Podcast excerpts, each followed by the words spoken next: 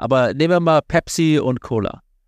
Ja, beide werden jetzt künstliche Intelligenz benutzen, um bessere Werbung zu machen. Ja, weil sie können viel mehr simulieren, äh, wie reagieren Menschen auf meine Werbung, was passiert auf TikTok, was passiert auf Twitter, etc., etc., ja. Ultimativ werden beide signifikant investieren und ultimativ werden beide keinen Marktanteil gewinnen.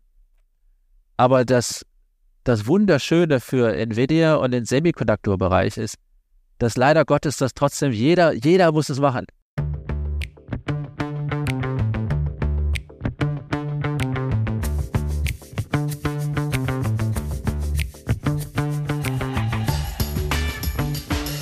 Hallo und herzlich willkommen zu einer neuen Folge von The Message, der Investment Podcast. Ähm, wir haben in der letzten, einer der letzten Folgen mal über künstliche Intelligenz, AI, gesprochen, ähm, was ja, sag ich mal, sehr auf dem Top-Level war. Und äh, ich bin froh, dass wir heute einen Gast haben, äh, der uns vielleicht auch zu einigen Unternehmen oder einigen Sektoren was erzählen kann. Also das dann wirklich anzuwenden, dieses Wissen, was wir vielleicht aus einem der Folgen davor gehabt haben. Aber genug der Vorrede. Ähm, wir haben Spezialisten an Bord, Daniel, schön, dass du dabei bist. Hallo, hallo Olli, ähm, hallo Uli, weil schön hier zu sein. Vielleicht äh, für diejenigen, die dich nicht kennen, bei der Message machen wir vielleicht mal so eine kleine Intro. Vielleicht kannst du ein bisschen was über dich erzählen. Wer bist du? Was machst du? Wo kommst du her? Was treibt dich an? Ähm, ich sag mal so, du bist äh, ein Deutscher, der in, in, den USA arbeitet. Wie bist du da hingekommen? Und äh, vielleicht kannst du ein bisschen über dich und deinen Werdegang erzählen, was du gerade machst. Ja, sehr gerne. Also ich komme ähm, Ursprünglich komme ich aus Kassel in Nordhessen, kleine Stadt. Ähm, äh, mich haben Aktienmärkte, seitdem ich mich erinnern kann, immer sehr interessiert und absolut fasziniert. Ähm, ich bin dann äh, nach England gegangen zum Studieren, als ich ungefähr 21 war, 22 und habe danach äh, in London angefangen zu arbeiten bei Fidelity und damals äh, im Telekom-Bereich. Das war, als Kabel Deutschland den IPO gemacht hatte. Ja, das war ein super IPO. Das hat viel Spaß gemacht. Da waren wir großer Investor. Und ähm, äh, ich, dann bin ich ungefähr vor sieben Jahren nach Amerika gezogen. Ähm, und ich hatte Glück. Also es ging eigentlich nicht so leicht nach Amerika zu ziehen, aber ich habe Glück, meine Frau ist Amerikanerin. Macht es ein und bisschen dementsprechend habe ich dann das Visum bekommen. das hat es viel leichter gemacht. Und, und wenn ich das so sagen darf, also der Grund, warum ich nach Amerika gezogen bin, weil, weil äh, ich wollte einen Fonds finden, der sehr langfristig investiert, ähm, also fünf Jahresausblick hat und in äh, Wachstumsaktien investiert. Und das ist das, was ich jetzt mache. Ähm, ich bin im äh, Investmentbereich jetzt mittlerweile seit 17 Jahren, habe in 2007 angefangen und habe dementsprechend zwei Rezensionen gesehen, aber auch den Bull Market gesehen und, und vielleicht, wenn ich noch sagen darf, mein Fokusbereich ist Technologie und vor allem äh, Halbleiterbereich, ja. Gab es den langfristigen Fonds aus dem Tech-Bereich nicht auch in der UK? Äh, äh, den gibt es auch. Äh, es gibt da einen. ähm, äh, und äh, äh, das ist richtig. Aber es gibt mehr in Amerika, ja. Und deswegen äh, war es für mich dementsprechend vielleicht leichter, in Amerika zu gucken. Aber es gibt auch einen, einen in England. Es gibt bestimmt auch welche in Deutschland. Ja, ja. aber wir in Deutschland sind ja sehr aktienpessimistisch. Also ich glaube, da bist du in den anglosächsischen, äh, anglosächsischen Märkten besser aufgehoben. Äh, Semiconductor-Markt, den du angesprochen hast, Halbleitermarkt, ist ja aktuell sehr, sehr spannend. Und ich glaube so sorry, dass ich so sage, aber das ist auch die Verkaufsstory Nummer eins für viele der Tech-Fonds aktuell. Ähm, okay. Ist das Gefühl, Gefühl was ich habe, wie siehst du generell die Entwicklung bei Halbleitern? Ja.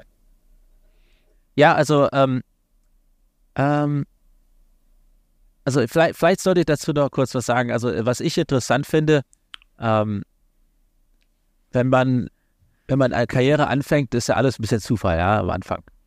Ja, und ich kann mich noch entsinnen, ich habe mich dann da hingesetzt und da hat mir jemand gesagt, ja, dann machst du Halbleiterbereich. So, ja, okay.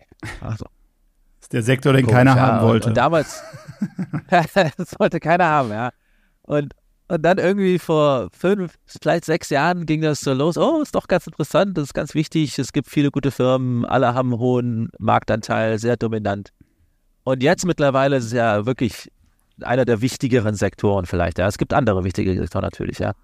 Und vielleicht, wenn ich mir das in der Zukunft anschauen darf, ja, also, also wenn ich mir jetzt vielleicht die nächsten drei bis fünf Jahre anschaue, ja, Natürlich ist der Sektor, hat super performt, ist einer der besten Sektoren in den letzten zehn Jahren. Äh, ich glaube, die Aktien sind vielleicht im Durchschnitt so ungefähr, haben sich verachtfacht seit 2008 ungefähr. Äh, Nichtsdestotrotz, wenn ich mir das KGV des Sektoren anschaue, ist das vielleicht ungefähr bei 24 Mal, vielleicht 23 Mal. Und wenn ich mir dann anschaue, dass das Earnings per Share oder der, der, der, der Profit pro Aktie äh, in dem Bereich ungefähr 20 Prozent gewachsen ist im Durchschnitt in den letzten 13 Jahren. Und wenn ich das dann auf die Zukunft ansetze, dann kann ich vielleicht die These erstellen, dass wenn ich mir Halbleiter-Sektor anschaue in 2030, dass der Sektor vielleicht auf 6, 7 KGV handelt oder sowas, ja. Und das würde dann dementsprechend auch heißen, dass es immer noch signifikante Upside gibt, ja. Und ich kann viel mehr in Detail gehen, aber so, das ist vielleicht so der, die Übersicht generell, dass der Sektor hat viel Wachstum, sehr, die Firmen sind sehr dominant und eigentlich ist er auch nicht so überteuert, zumindest meiner Meinung nach. Also in der Historie war es ja oft so, dass man eben bei DRAM und anderen Sachen oder auch, du hattest mehr Hersteller und dadurch auch mehr im Preiskampf. Das war ja in der Vergangenheit, sag ich mal, wenn wir jetzt zehn Jahre zurückspulen und noch weiter zurückgehen, viel mehr Konkurrenz. Ich glaube, was du sagtest, äh, wir haben eher ein Oligopol, wir haben höhere Margen, äh, die, die Player sind rationaler und ich glaube, die Komplexität des Ganzen ist so groß geworden, ähm, dass du einfach so viel Geld da reinstecken musst, um erstmal an den Stand zu kommen. Und die Frage ist, kommt man heute, außer wenn man ein Staat ist, vielleicht wie China, der einfach ein Interesse hat, äh, dann auch wirklich Geld dahinter zu stecken. Ansonsten können es, glaube ich, nur die großen Konzerne überhaupt äh, technisch und vom, vom Geld her sowas zu entwickeln, oder? Ja, also, super Frage, Uli. Äh, also ähm, vielleicht zwei Punkte, ja. Also erstens, ich finde das, ich finde das eigentlich interessant. So in der Schule wird ja dann, ich glaube, wir haben ja alle Biologie gemacht und Physik und so, und da gibt es ja dann immer diese Gesetze, ja. Also in der Physik gibt es viele Gesetze, Gravitation etc. etc. Ähm, es wird aber niemandem beigebracht, dass es auch Gesetze in der Wirtschaft gibt, ja. Und ein Gesetz, was hier im Halbleiterbereich besonders angebracht ist, meiner Meinung nach, ist, wenn die, die RD-Intensity hochgeht, kann es ultimativ eigentlich nur eins, zwei, drei Firmen geben, die da mitgehen können, ja. Vielleicht ist das extreme Beispiel ASML. Ja, ASML gibt pro Jahr Milliarden an Research-Dollar aus. Und wenn es zwei ASML geben würde, dann müssten die das beide replizieren, hätten aber beide nur den Hälfte, die Hälfte des Umsatzes. Der Sektor ist zyklisch das heißt, eigentlich kannst du nur eine haben, weil das Problem so signifikant ist, um das zu machen, ja. Das gleiche Beispiel ist überall in dem Sektor. Überall, ja. Also es gibt in der Schweiz, ich glaube, das hatten wir mal besprochen, gibt es eine Firma, die heißt VLT äh, Valves. Die machen so Valves für den Semikonduktorbereich. Die haben 90% Marktanteil, ja, in dem on the leading edge. Taiwan Semi, Nvidia, die sind alle gleich. Das heißt, ultimativ geht der Zug weiter hinter in die dominante Richtung, ja. Und wenn man sich dann überlegt, okay, wie wird das sozusagen gebrochen? Ähm, und vielleicht ist dann das China-Beispiel ganz gut, ja. Ich glaube, was China fehlt, ist so ein bisschen die, ähm, äh, die, un, äh, die unsichtbare Hand von Adam Smith, ja. Und was, was ich damit meine, ist äh, Incentives, ja. Also das heißt, du hast, du hast seit 150 Jahren ähm, in Europa zumindest äh, Menschen, die Firmen gegründet haben, um irgendwas Cooles zu produzieren. Die haben das gemacht, weil es Spaß macht, A, und B, weil ihnen am Ende die Firma gehört. Ja. Und das äh, ist, ist nicht so der Fall, zumindest in China. Nicht, nicht immer, ja. Und das heißt, wenn du, wenn, du jemals, wenn du es haben möchtest, wie Zeiss zum Beispiel in Oberkochen, wenn man das in China haben möchte, ist ziemlich schwer. Aber Zeiss ist nur einer von Hunderten von Suppliern für ASML, ja. Und das heißt, das ist so das Problem, ja. Es gibt ein Puzzle, das man lösen muss oder ein Puzzle, ja, und, und oben gibt es einen Präsidenten, der ruft dann vom roten Telefon an und sagt, ja, wir müssen Halbleiter machen. Aber alle unter ihm sagen so, ja, okay, äh, warum ich? und dann wird's nichts, ja. Ich, ich, glaube, ja, das, das kann ich verstehen. Die Frage ist natürlich, wenn du viel, also natürlich den Spirit, den Entrepreneurial Spirit, aber auch äh, die, die, die Means, also das Geld dahinter haben musst. Also ich würde mal, wenn ich zurückblicke in der Geschichte damals, die, diese Mondlandung oder die Mondmission der USA, wo einfach so ein Ziel dann ausgegeben wurde, natürlich damals mit dem Systemkonkurrenten Russland, weil die dann etwas eher im All waren mit Menschen. Aber ich glaube, ähm, du kannst es entweder in der freien Wirtschaft kannst du es ja ohne diese Geldbeträge. Also ich meine, wenn man sich auch in Asien anschaut, Südkorea, Japan, die eigentlich immer diese Infancy-Sachen hatten, also wo der Staat auch Meti oder so in Japan eben strategische Sektoren rausgenommen hat dort Geld und, und, und kanalisiert hat. Also ich glaube ansonsten in der freien Wirtschaft aufgrund der Fortgeschrittenheit und der Intensität, also diese Unternehmen, die du jetzt angesprochen hast, Nvidia, ASML, Taiwan Semi, die haben ja eigentlich so einen Burggraben, so einen Mode um sich rum, äh, weil einfach niemand hinkommen kann und sagen kann, ich habe hier, weiß ich nicht, 80 Milliarden und ich entwickle das mal eben. Ja. Ja, also äh, äh, richtig, ja. Also zumindest von dem, ähm, also wir sind öfters in China ähm, äh, betreffen die, äh, die größeren Firmen dort auch, die versuchen im Semiconductor-Bereich was zu machen. Und ich meine, wenn ich vielleicht mal ein paar Beispiele geben dürfte, ja. Äh, EUV ist die Technologie von ASML, die benutzt wird, um die neuesten Chips zu produzieren. Äh, das hat ungefähr 15 Jahre gedauert, das zu entwickeln. Ähm, und äh, der zweite Punkt vielleicht dazu ist, dass es nicht nur ASML war, sondern ASML hat zusammen mit Taiwan Semi gearbeitet, mit Intel und mit Samsung, Samsung und die haben in äh, ASML investiert, um das zu machen. Das heißt, du brauchst ein Ecosystem. In China gibt es das Ecosystem nicht. Ohne diese Technologie wird China nicht 5 Nanometer Chips machen können und 3 Nanometer Chips, all die neuesten Chips. Und das heißt, sie werden immer bei 7 Nanometer bleiben, was ungefähr 2018 Technologie ist. Das ist nur einer von zehn Beispielen, die man geben könnte, wo China ist versus den Rest der Welt, ja. Und das heißt, solange wir keinen neuen, keine neue Technologien haben, also solange wir nicht vielleicht Quantum Computing machen oder DNA Computing etc., also solange wir im, im Halbleiterbereich sind, zumindest meiner Meinung nach ist China vielleicht nicht in so einer guten Position. Endlich mal ein paar positive Aussichten für den westlichen Markt, weil sonst spricht man ja immer drüber, dass wir den Zug verpasst haben. Äh, auch mal ganz schön zu hören. Du sprichst über die, die, Dominanz von Nvidia, ASML, Taiwan, Semiconductors und so weiter.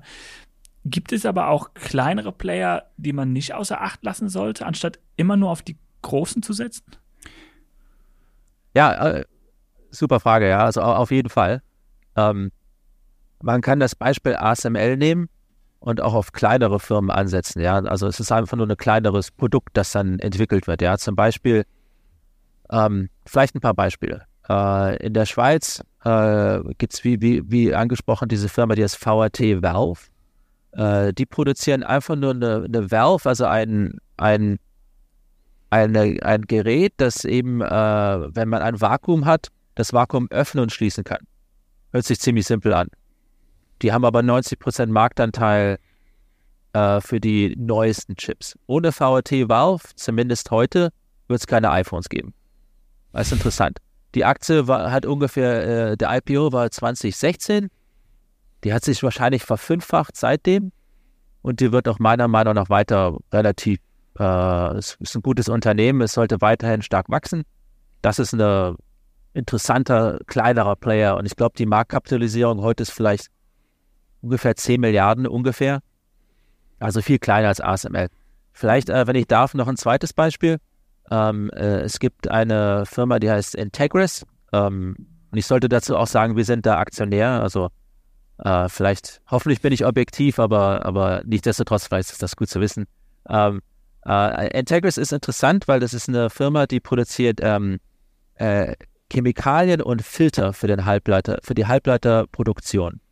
Und ähnlich wie in den anderen Bereichen, ja, zum Beispiel bei Filtern gibt es nur zwei Firmen in der Welt, die die Filter produzieren, um die ähm, um die Chemikalien zu filtern, die, die gebraucht werden, um das zu produzieren. Ja? Das heißt, es gibt nur zwei Firmen in der Welt. Integris hat ungefähr 60, 70 Prozent Marktanteil daran. Und, und die Filter muss man immer neu bestellen. Das heißt, das ist wie äh, beim Rasieren ja. mit dem Gillette. Ja, da, muss halt immer neue Klinge bestellen. Das ist das Gleiche hier. Das heißt, und dann in der Zukunft werden wir mehr Chips haben und die Chips werden komplizierter. Das heißt, man braucht mehr Chemikalien und mehr Filter pro Chip. Das heißt, man kann sagen, die Firma wächst wahrscheinlich 5 bis 10 Prozent organisch jedes Jahr für eine sehr, sehr, sehr lange Zeit.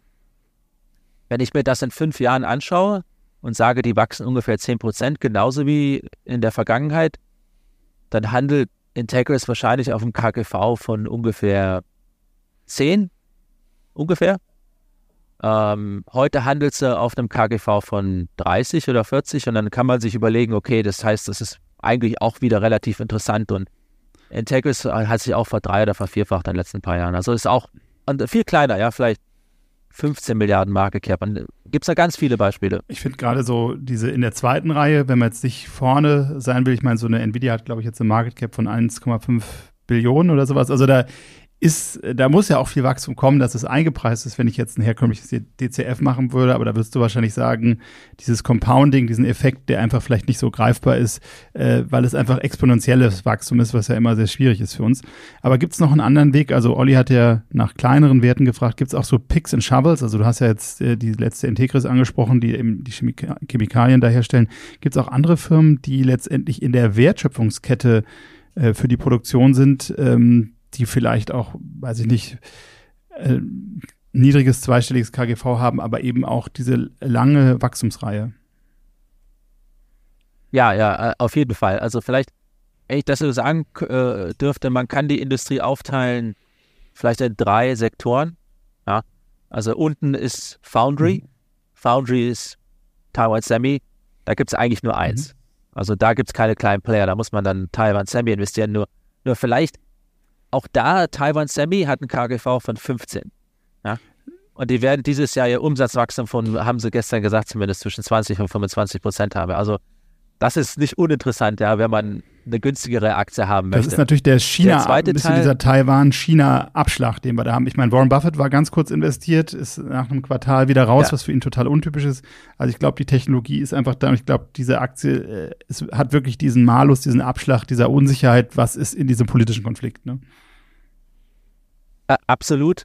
Und, und vielleicht, äh, Olli, ich kann vielleicht dazu auch noch ein paar Gedanken geben, wenn es äh, passt. Ähm, ähm, äh, also zwei Punkte. Erstmal, wenn eine Aktie ein KGV von 15 hat und die haben ja auch kein, keine Kredite, kein Debt. Mhm. Ja? Das heißt, früher oder später wird man eine signifikante Dividende bekommen. Das heißt, ob China oder nicht China, es ist interessant. Ja? Also, man, also man wird relativ gut unterwegs sein, sogar wenn der KGV bei 15 bleibt. Und dann vielleicht der zweite Punkt zu China, äh, was zumindest meiner Meinung nach viele Menschen nicht wissen, ist, ähm, äh, falls jetzt China tatsächlich etwas in Taiwan machen sollte, äh, würden, äh, würde die Halbleiterproduktion in Taiwan ungefähr für zwei Wochen weiterlaufen.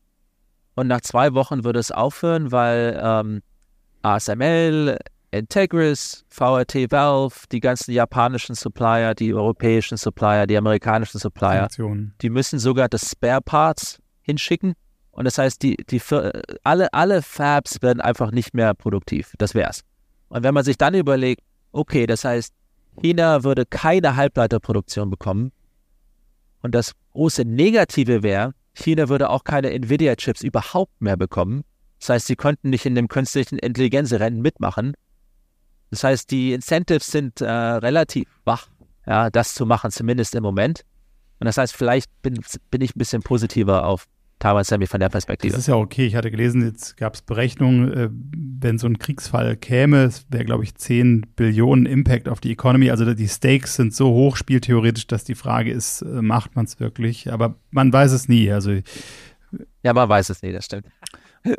Es ist nicht alles logisch äh, bei genau, den das haben wir ja äh, woanders auch schon gesehen. Diktatoren. Ja. Man hört ja deinen generell positiven ähm, Ausblick für den gesamten Sektor. Ähm, generell sind die Märkte ja aber etwas unsicher oder auf unsicheren Füßen. Wie, wie gut sind diese Unternehmen aufgestellt, wenn wir eine Rezession sehen? Wird man da erstmal einen Rückgang oder einen, Rückschlag sehen bei den Unternehmen oder sind die so gut aufgestellt, dass es eigentlich wenig Impact haben sollte? Äh, ja, also vielleicht zwei Punkte dazu, ja. Ähm, A, es gibt, also vielleicht drei Punkte erstens, der Halbleiterbereich ist immer zyklisch. Egal, was gesagt wird. Zweitens, wenn euch jemand sagen sollte, dass der Halbleiterbereich nicht mehr zyklisch ist, sofort wegrennen. Weil das stimmt nicht. Der ist immer zyklisch. und, und dann vielleicht drittens, ähm, also wenn wir vielleicht äh, uns überlegen, okay, was passiert, wenn der, wenn, der, wenn der Zyklus kommt? Ob das eine Rezension ist oder nicht, weiß ich nicht. Aber die Aktien gehen immer runter. Ja, also das heißt, warum? Weil dann das Wachstum runtergeht weil äh, wir einen sogenannten D-Stock haben. Also das heißt, ähm, Inventories werden ähm, destockt, dann ist das Wachstum geht dementsprechend runter für ein Jahr oder sowas. Sondern die Aktien gehen immer dabei runter. Wie viel? 20, 30 Prozent, vielleicht sogar mehr. Nun aber die Firmen selber, alle Firmen in diesem Bereich oder 90 Prozent plus dieser Firmenbereich haben keine Kredite und sind dementsprechend super aufgestellt. Ja? Das heißt, das Risiko, was man von der Firma eingeht, ist eigentlich gleich null. Das heißt, man muss einfach nur an dem Zyklus vorbeigehen und dann danach kommt wieder neues Wachstum. Ja? Ähm, aber die Aktien sind zyklisch und die werden auch wieder runtergehen. Halt, das war immer so, das bleibt halt, auch so. Ich weiß, wir wollen nicht unbedingt über dein Produkt sprechen, aber haltet ihr in solchen Phasen an diesen Titeln fest?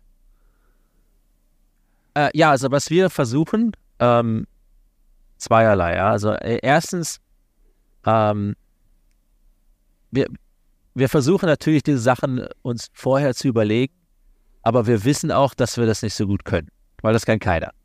Ja, wir wissen nicht, wann eine Rezension kommt, wir wissen nicht, wann der nächste Zyklus kommt. Das heißt, dementsprechend, wir halten diese Aktien langfristig. Also ASML haben, haben wir jetzt seit 14 Jahren, glaube ich, gehalten. Also für eine lange Zeit, ja. Ähm, Nichtsdestotrotz, natürlich, wenn wir jetzt sagen, okay, jetzt vielleicht, wenn das nächste Jahr nochmal super ist wie das letzte Jahr und 25, 25 nochmal super ist, dann können wir ein bisschen verkaufen und, und dementsprechend vielleicht Pulver haben, um mehr zu kaufen, wenn es dann irgendwann mal wieder runtergehen sollte. Aber wir versuchen nicht zu klug zu sein, weil wir so klug nicht sind. Schön gesagt. sind die Erwa Erwartungen teilweise an die Titel, also wir hatten auch in der letzten Folge mal gesprochen, äh, die Enttäuschung kommt immer aus der Differenz zwischen Erwartung und das, was eintritt. Und äh, du, du sprachst gerade auch, ähm, ich sag mal, wenn ich mir den Semi-Bereich insgesamt anschaue, haben wir irgendwo so ja, KGVs von 24, 25 waren also der Breite in dem Sektor. Irgendwie sind wir da im, im letzten Jahr äh, oder vor anderthalb Jahren waren wir irgendwo bei so einem KGV von 15, jetzt sind wir bei 25 in der Breite. Ähm, da ist natürlich auch ja. schon, schon mehr eingepreist. Gleichwohl hast du natürlich gesagt, du hast riesige Wachstumsraten. Also ich glaube, die, die Schwierigkeit, die ein Investor hat, ist ja dieses Thema exponentielles Wachstum. Da gibt's ja auch die Price ja. äh, Earnings Growth Ratios oder PEC Ratios. Ähm, ich glaube, das ist einfach viel, viel schwerer zu greifen als jetzt irgendein Konsumgüterhersteller, der irgendwie jedes Jahr drei, vier, fünf Prozent wächst und eine, eine höhere Stabilität hat. Ich glaube, das ist natürlich die Schwierigkeit. Andererseits bietet das natürlich auch Chancen, weil wenn du, wie du sagtest, den Zyklus hast, ähm, da gibt's ja wahrscheinlich auch Mittel und Wege, dann bisschen aus diesen teureren Titeln in andere, vielleicht auch weniger zyklische. Also gibt es ja wahrscheinlich auch unterschiedliche Zyklizitätsgrade in den Subsektoren, oder? Ja, ja das stimmt. Ähm, also, also ich würde es mir so überlegen, ja, wenn ich das so sagen darf. Ja, also vielleicht, vielleicht zu dem Beispiel zurückzukommen, das ist, es gibt drei Bereiche im Halbleiter. Stimmt, wir hatten nur die Foundry bisher unten. Genau, also es gibt die Foundry, äh, also die, die Produzenten, ja. das ist, das ist Taiwan Semi. Es gibt noch Intel, Samsung, aber eigentlich ist es Taiwan Semi, ja. Ähm, dann in der Mitte gibt es die sogenannten Semi-Capex-Spieler, äh, äh, ja. Das sind alle die, die was produzieren, um die Chips äh, zu produzieren im Endeffekt. Ja, so ASML, da gibt es ganz viele in Amerika, ganz viele weitere in Europa und auch in Japan. Und oben drüber sind dann so die sogenannten Chip-Designer.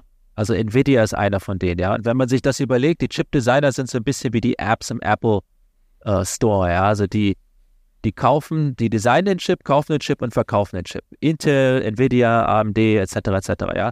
Und alle haben ein bisschen anderen Zyklus, ja. Zum Beispiel, wenn ich mir die Chip-Designer anschaue, der, der, der große Zyklus im Moment ist AI-Chips. Und, und das ist ein großes Thema für uns, ja.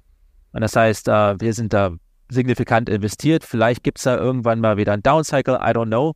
Ähm, aber wenn ich dann runter gucke, egal was passiert wachstumsmäßig, ist der Zyklus am geringsten ganz unten, ja, in der Foundry. Ja, weil egal was oben wächst, ob Smartphones sind, AI oder egal was, unten wächst es immer. In der Mitte wächst es eigentlich auch immer und oben muss man dann ein bisschen vorsichtiger sein. Ja, zum Beispiel Smartphones vielleicht nicht so toll zu investieren, ja. Und, und so kann man das vielleicht sich überlegen, ja, dass man unten sollte man eigentlich immer investiert sein und oben sollte man vielleicht ein bisschen selektiver sein. Ja, und im Moment sind es die AI-Chips. Und das wird auch weiter, also meine, zumindest unserer Meinung nach, wird das weiter so gehen. Du, du sprichst AI, AI an und ich glaube, ähm, wir hatten einen riesen Hype jetzt in den letzten Wochen und Monaten, ähm, ob es OpenAI ja. war oder ChatGPT. Also das Thema ist ja in aller Munde. Ähm, es gibt auch Fondsmanager, die sagen, am Ende wird man sehen, ob man damit überhaupt Geld verdient, weil die Firmen, die es dann wieder anwenden, ähm, klar, als Anbieter wie Microsoft, wo ich diese Tools zur Verfügung stelle, verdiene ich Geld, aber äh, in der Summe, wenn verschiedene Unternehmen sich dieser äh, Waffe, hätte ich jetzt was gesagt, sagen wir lieber Werkzeug, dieses Werkzeugs bedienen, ähm, mag es ja netto für beide Unternehmen dann wieder sich egalisieren. Ja, das sehe ich genauso. okay. Also, äh, also ich kann, also äh, ich finde das eigentlich, äh, das finde ich eigentlich auch eine super Investment-These, ja. Also, und ich würde es mal so sagen, ja. Äh, stellt euch vor, man hat eine Industrie, oder, oder vielleicht nehmen wir das Beispiel, ja, und, und ich, ich, äh, das ist nicht etwas, was ich weiß, sondern ich überlege mir das, also das ist einfach nur ausgedacht, ja. Aber nehmen wir mal Pepsi und Cola, ja. Beide werden jetzt künstliche Intelligenz benutzen, um bessere Werbung zu machen. Ja, weil sie können viel mehr simulieren, äh, wie reagieren Menschen auf meine Werbung, was passiert auf TikTok, was passiert auf Twitter, etc. etc. Ja. Ultimativ werden beide signifikant investieren und ultimativ werden beide keinen Marktanteil gewinnen. Aber das, das Wunderschöne für Nvidia und den Semiconductor-Bereich ist, dass leider Gottes das trotzdem jeder, jeder muss es machen. Das ist wie, wenn, wenn man zurück äh, in die 90er geht und sich überlegt, wer wollte eigentlich SAP installieren, ja? Das ist so viel Arbeit. Will das irgendjemand machen? No way. Aber wenn das alle meine Konkurrenten machen, dann installiere ich das auch. Es muss gemacht werden. Und das heißt, das Gleiche passiert hier auch. Das heißt, vielleicht, vielleicht um, um zumindest meiner Meinung nach äh, zu sagen, es wird ein paar Spieler geben wie Microsoft, die das wirklich monetisieren können. Und dann der große Rest, die müssen das machen, einfach nur um da zu bleiben. Und, und, und Uli, wenn ich das so noch sagen darf, ja, das Interessante für den Halbleiterbereich ist wie folgt, ja. Wir gehen von Menschen, also du, ich, und, und Olli. Alle, und die zuhören, etc., etc. Olli. ähm, äh, alle, die zuhören, Olli, Uli, äh, also wir alle, also wir sind, wir sind so die größten Konsumenten für Halbleiter heute, ja. Aber wir haben ein Budget, ja. Ich meine, ich kann mir nicht, wenn ein Handy 2000 Dollar kostet, dann kaufe ich es mir nicht. Hm. Ja? Aber bei der Firma gibt es kein Budget. Ja. Wenn die Fortune 2000, wenn, wenn die das machen müssen, dann machen die das. Das heißt, du gehst von Budget Constraint, also wir Menschen, zu Firmen. Und das heißt, das Wachstum für Semikonduktoren sollte eigentlich viel besser in der Zukunft sein als in der Vergangenheit. Und Nvidia strengt die Hände in die Luft. Ähm, es, es hört sich an, als, also generell scheint ja ein sehr positiver Ausblick auf die, diese gesamte Branche zu sein. Wie groß kann das ganze Thema werden. Mit AI, glaube ich, haben wir noch mal ein Thema dazu bekommen, was wirklich Wachstum, richtig starkes Wachstum in diesem Markt treiben können. Sind unsere Erwartungen und unsere Vorstellungen zu groß oder zu klein? Um, ähm, schöne Frage, wirklich also, schöne Frage. Äh, oder genau richtig. Oder genau richtig. ähm, gut, also, äh, äh, ähm, also ich, ich würde es vielleicht mal so sehen, ja. Ähm, wir sind ja alle Schüler des Marktes sozusagen, ja, und, und gucken uns ein bisschen Geschichte an und, und vielleicht ein Beispiel und dann gebe ich vielleicht noch meine Meinung dazu, wenn es okay ist. Ich kann mich erinnern, ich habe mir vor sieben, acht, neun Jahren Apple angeschaut äh, und habe mir gedacht, wow, was ist, das kann ja nicht sein. Ja? Das ist, warum ist das so interessant? Alle Handys sehen gleich aus, sie machen alle das gleiche Ding. Und ich habe total unterschätzt, wie groß dieser äh, App Store werden Ecosystem. könnte, ja. Total. Ja, das Ecosystem. Und wenn ich das Beispiel jetzt nehme und sage, okay, was, was passiert jetzt gerade hier? Künstliche Intelligenz. Es passiert genau das Gleiche. Äh, die Modelle werden viel besser werden. Das wissen wir, weil wir ähm, mit sehr vielen ähm, äh, Experten sprechen, die die Modelle trainieren. Äh, die Nvidia-Chips werden viel besser werden. Das heißt, das Compute wird besser werden. Das heißt, genauso wie beim iPhone vor sieben, acht, neun Jahren, wird, wird, werden die Apps besser werden. Das heißt, in drei, vier, fünf Jahren werden die Modelle viel, viel, viel mehr machen können. Und wir können uns das leider nicht vorstellen, weil wir nicht genau wissen, was diese Modelle machen werden. Genauso wie beim App Store. Plötzlich gibt es Millionen von Apps. Ich wusste das nicht vor sieben, acht Jahren. Das gleiche wird hier passieren. Das heißt, meine Meinung zumindest wäre, ist, dass wir das massiv und massiv unterschätzen, weil wir es einfach nicht sehen können. Aber was wir sehen können, ist, dass die Chips werden besser werden, die Computing Power wird besser werden, es wird viel billiger werden und es wird in jeden Sektor gehen. In jeden. Ja. Und ja, dementsprechend bin ich vielleicht im Team äh, unter, unterschätzt. Wir haben viel in der Presse gehört, Nvidia, OpenAI, Microsoft, ähm, Alphabet.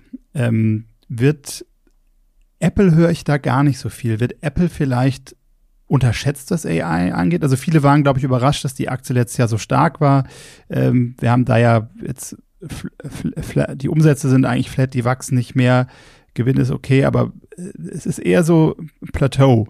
Und äh, trotzdem ja. hat die Aktie äh, die Bewertung nochmal äh, veranderthalbfacht oder 50 Prozent drauf, ähm, dass jetzt Leute auch ein bisschen vorsichtiger werden. Aber unterschätzen wir Apple vielleicht bei AI, weil die ja eigentlich die letzte Meile, die haben den Zugang zu Milliarden von Kunden. Wird das unterschätzt?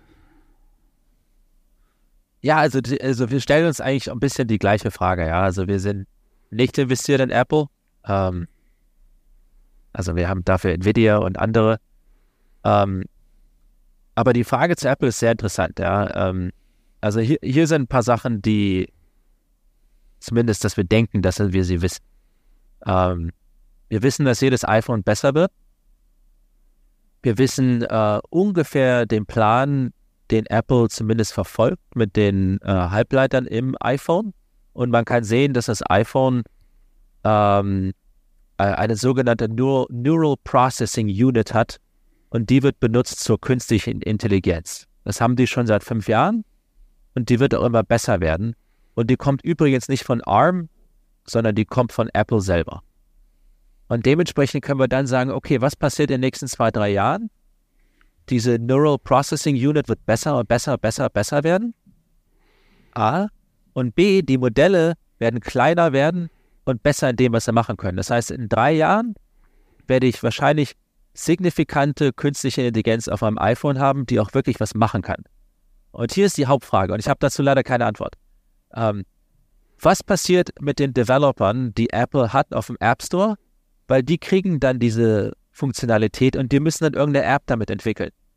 Ich weiß leider nicht, was diese App sein wird, aber ich weiß, dass Apple 20 bis 30 Prozent der Dollar bekommt, die diese App generieren wird. Und das ist die große Frage. Das heißt, die große Frage ist, wird es eine Killer-App, künstliche Intelligenz auf dem iPhone geben? Das ist die große Frage, meiner Meinung nach. Das ist total spannend, weil wir hatten mit dem Michael Liederer über künstliche Intelligenz gesprochen, der bei KPMG auch diese Themen betreut. Ähm, und er sprach auch von dem Datensatz, äh, von dem Training. Und ich meine, wenn ich hier sehe, ich habe äh, hunderte von Millionen oder Milliarden Nutzer. Äh, und wie du sagst, wenn schon seit fünf Jahren diese äh, Unit im Prinzip lernt, dann habe ich ja eigentlich einen riesen Datenschatz. Äh, und dementsprechend kann man davon ausgehen, diese Erkenntnisse auch vielleicht über einzelne Nutzer oder Nutzergruppen oder also das, was da gelernt wird, könnte man ja dann auch von einem Cost Center zu einem Profit Center machen, dass man einfach dieses dann auch wirklich monetarisiert, oder? Ja, ne, also das sehe ich genauso, ja. Also ähm, es gibt den Datenvorsprung, es gibt den Developer-Vorsprung und es gibt einfach diese mega Installed Base-Vorsprung. Ähm, wenn ich das vielleicht so andeuten dürfte, also was ich interessant finde, ist, ähm, äh, in den letzten paar Wochen, vielleicht Monaten, habe ich öfters äh, akademische Reportagen gesehen, ähm, die vielleicht andeuten, dass man vielleicht doch nicht so viele Daten braucht. Und vielleicht wird sich das Thema ändern. Ja, das ist echt interessant. Das ist sehr, also es ist sehr früh. Äh, ich glaube, Google hat ähm, ein Modell vor ein paar Tagen rausgebracht, wo sie gesprochen haben, dass sie äh, Daten äh, simulieren können, also ohne sie wirklich zu haben. Wir werden sehen, wie sich das entwickelt. Ähm, also vielleicht ändert sich das noch, wer weiß. Aber im Moment stimmt das ja. Also ich sehe das genauso. Kannst du Beispiele für Use Cases äh, nennen, mit denen ordentlich Geld verdient wird, Marge gemacht wird? Also gibt es Firmen, die das schon applizieren, ähm, die da Geld verdienen, außer Microsoft? ja, das ist eine klasse Frage, ja. Also es gibt, also heute wird es noch nicht viele Firmen geben, aber ich kann ein paar Beispiele geben. Ähm, also vielleicht das, das bekannteste Beispiel äh, für alles natürlich OpenAI, ja, die machen wahrscheinlich im Milliardenbereich Umsatz, ja, das, das ist cool. Ähm, Microsoft wissen auch alle, die machen wahrscheinlich auch schon ein bisschen Umsatz. Da gibt es noch ein paar andere Softwareunternehmen, ja. ServiceNow, Palantir, ServiceNow, äh, äh, Nvidia selber auch. Äh, die haben ein paar hundert Millionen Dollar an AI-Revenues. Aber vielleicht, ich wollte vielleicht ein anderes Beispiel geben. Vielleicht ist das nicht ungefähr, äh, vielleicht zwei andere Beispiele. Ähm, und die sind nicht ungefähr Umsatz, aber die sind äh, Produktivitätssteigerung, ja. Äh, das erste Beispiel ist vielleicht, es gibt eine Firma, die heißt Cadence. Ähm, und die, äh, äh, die haben eine Software, die heißt EDA, Electronic Design Automation. Äh, diese Software wird benutzt, um Chips zu designen. EDA ist einer der größten Benutzer von künstlicher Intelligenz heute, äh, weil die Chips dementsprechend dermaßen komplex sind, dass man künstliche Intelligenz braucht. Das heißt, ähm, Chip-Designer sind viel, viel, viel, viel produktiver geworden deswegen. Und das beste Beispiel ist vielleicht Nvidia, hat früher alle zweieinhalb Jahre eine neue Generation rausgebracht. Heute bringen sie jedes Jahr eine neue Generation raus. Das ist künstliche Intelligenz, ja. Und ich weiß nicht, welchen, welchen Dollar ich da drauf machen sollte, aber es, es ist ein signifikanter, positiver Effekt, ja. Vielleicht, wenn ich darf, noch ein Beispiel. Ähm, ich glaube, das hatten wir auch mal besprochen. Ich finde das total faszinierend. Ähm, äh, wir sind zu so einer Präsentation gegangen äh, äh, von NASA, also die amerikanische äh, äh, Sp Spaceship-Behörde, ja. Und, und die haben uns gesagt, ähm, es hat in der Vergangenheit ungefähr zwei Wochen gedauert für einen Menschen, einen Teil eines Raumschiffs zu designen. Ja, zwei Wochen. Jetzt haben sie künstliche Intelligenz benutzt. Es hat ein paar Stunden gedauert und der Teil war doppelt so gut wie der eines Menschen.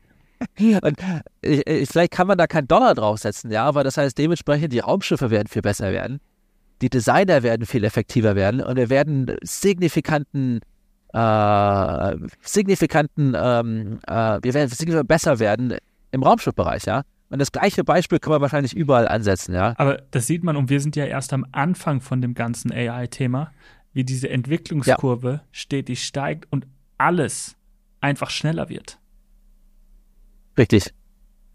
Ja, äh, also das ist mir auch aufgefallen. Das ist auch eine gute Idee. Ja. Ich meine, es gibt ja dieses Moore's Law, also die Idee, dass äh, äh, man mehr alle zwei Jahre mehr Transistoren hat. Und das ist ja auch so passiert seit den 60ern, 70ern. Und ich bin mir relativ sicher, dass es auch einen Moore's Law für künstliche Intelligenz gibt. Es gibt nur keinen Namen für, ja, vielleicht nennt man das dann Nvidia Law oder so, keine Ahnung. Aber, aber die gibt's. Und die kann man auch anwenden. Und das wird alles, alles, alles viel schneller werden. Ja, das ist faszinierend. Und, und der Chip-Bereich ist wahrscheinlich der erste Bereich. Aber es wird überall so werden. Ja, BMW wird künstliche Intelligenz benutzen, um Autos zu designen. Ähm, Häuser werden damit designt werden. Alles wird viel effizienter werden. Ja, das heißt, vielleicht kann es ist schwer, einen Dollar drauf zu machen, aber es ist vielleicht ein bisschen leichter, einfach die Use Cases zu sehen und vielleicht Kosten zu sparen. Gibt ja. es Grenzen? Äh, ja, ich, ich hoffe sehr. also ich hoffe sehr, ja, weil ähm, naja, also ich hoffe schon, dass wir Menschen ein bisschen noch was zu tun haben werden, ja. Äh, ansonsten wird es ein bisschen langweilig werden, ja. Und ich meine, ähm, also ich hoffe, dass es Grenzen gibt. Auf der anderen Seite, wenn man in Extremen denkt und langfristig denkt, dann weiß ich nicht genau, wo die Grenze ist, ja, weil, weil vielleicht ist das interessant, ja. Also wenn wir mit den Experten reden, die künstliche Intelligenz machen, ja, und das wirklich Leute von OpenAI, Microsoft, Amazon etc., Nvidia, ähm, dann ist es eigentlich relativ simpel, was sie, was sie sagen. Die sagen, Compute wird besser. Je besser Compute, desto besser mein Training. Ja, das ist wie wenn wir Menschen, je mehr wir lernen, desto besser werden wir hoffentlich in irgendwas. Ähm, und der große Unterschied zwischen uns und AI ist, dass wir Compute constrained sind. Ja, wir haben nur ein Gehirn und das war's, ja. Und, aber hier kannst du das so groß machen, wie du möchtest. Also eigentlich weiß ich nicht genau, wo der Limit sein wird, ja.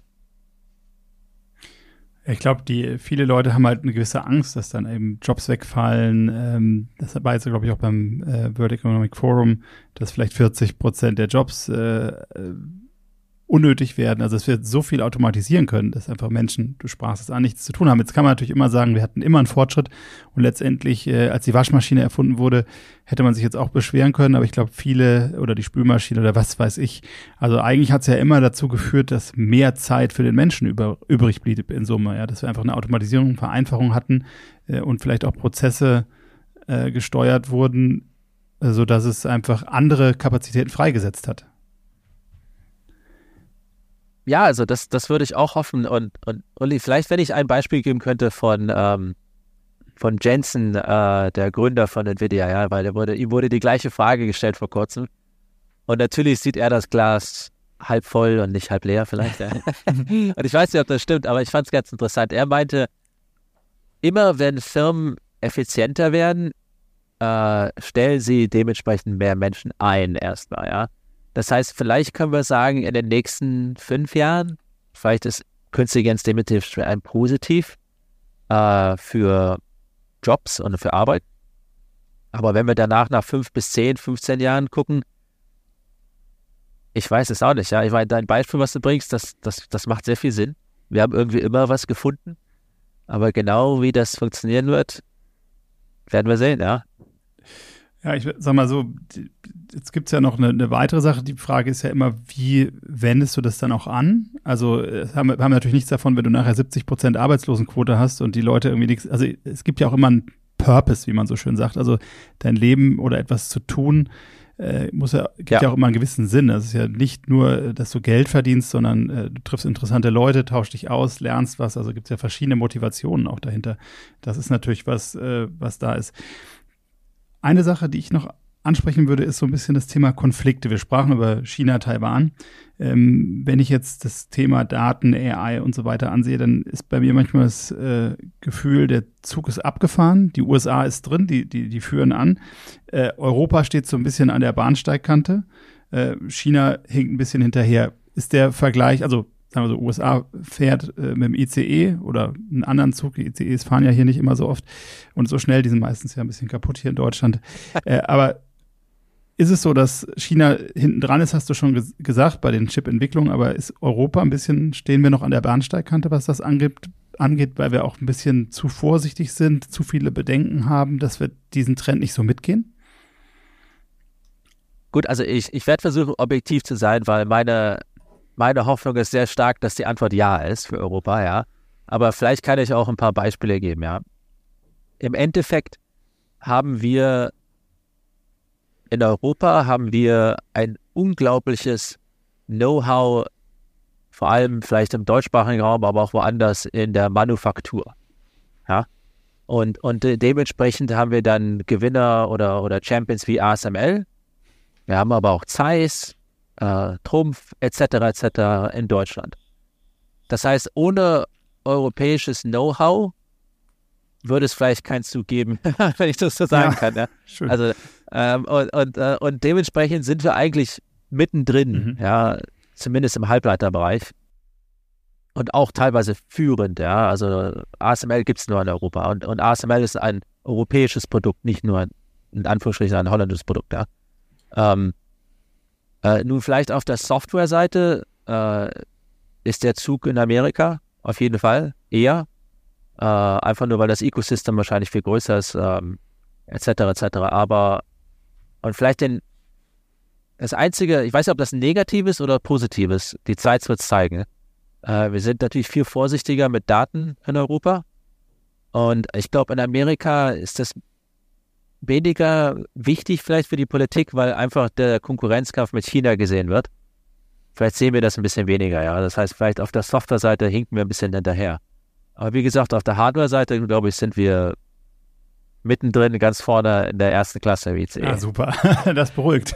Aber vieles der Produktion findet ja am Ende des Tages auch in China statt.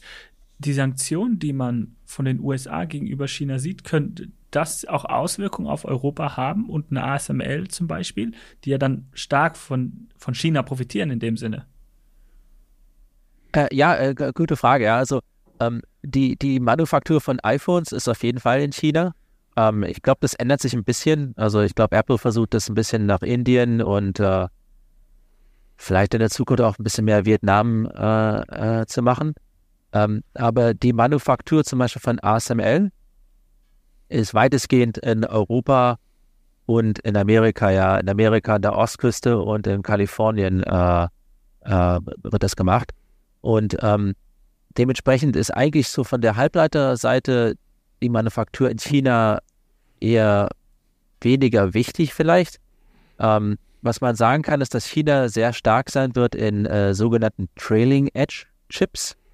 Ähm, das, das? Sind, also, äh, äh, ähm, also, Trailing Edge sind ähm, äh, ist zum Beispiel, ähm, wenn ich das Beispiel nenne, also Infineon zum Beispiel macht das.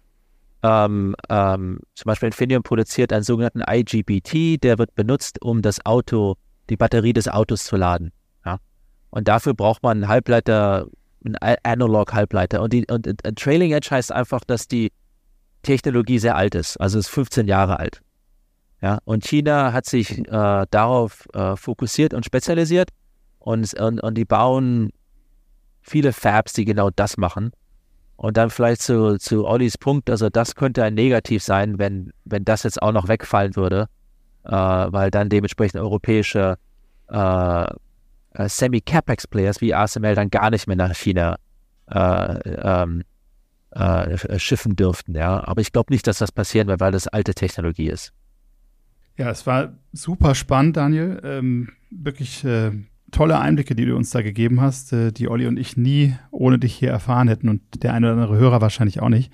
Vielleicht kannst du, wir haben am Abschluss einer jeden Folge immer so die Message, also ähm, wo der Gast auch seine Message an die Zuhörer äh, gibt. Was wäre deine Message für unsere Hörer?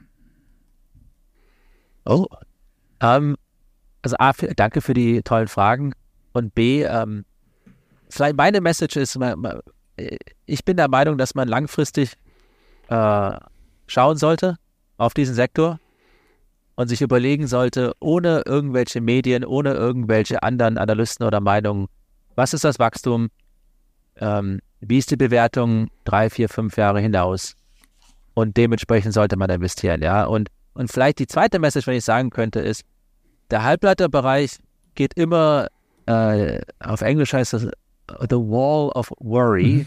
also die Mauer der Sorgen. Äh, der, Sorgen. Äh, der Sorgen. Und das ist immer so.